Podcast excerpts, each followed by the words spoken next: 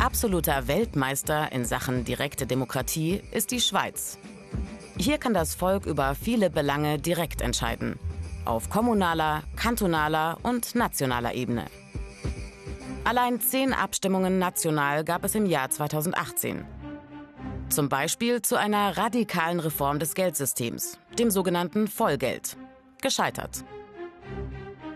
Zu Fahrrad-, Fuß- und Wanderwegen. Erfolgreich. Zur sogenannten Hornkuh-Initiative. Abgelehnt.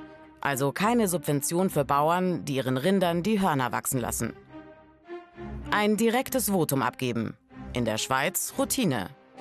Vermutlich funktioniert es so gut, weil die Schweiz ein kleines Land ist und schon seit Jahrhunderten direkte Demokratie praktiziert.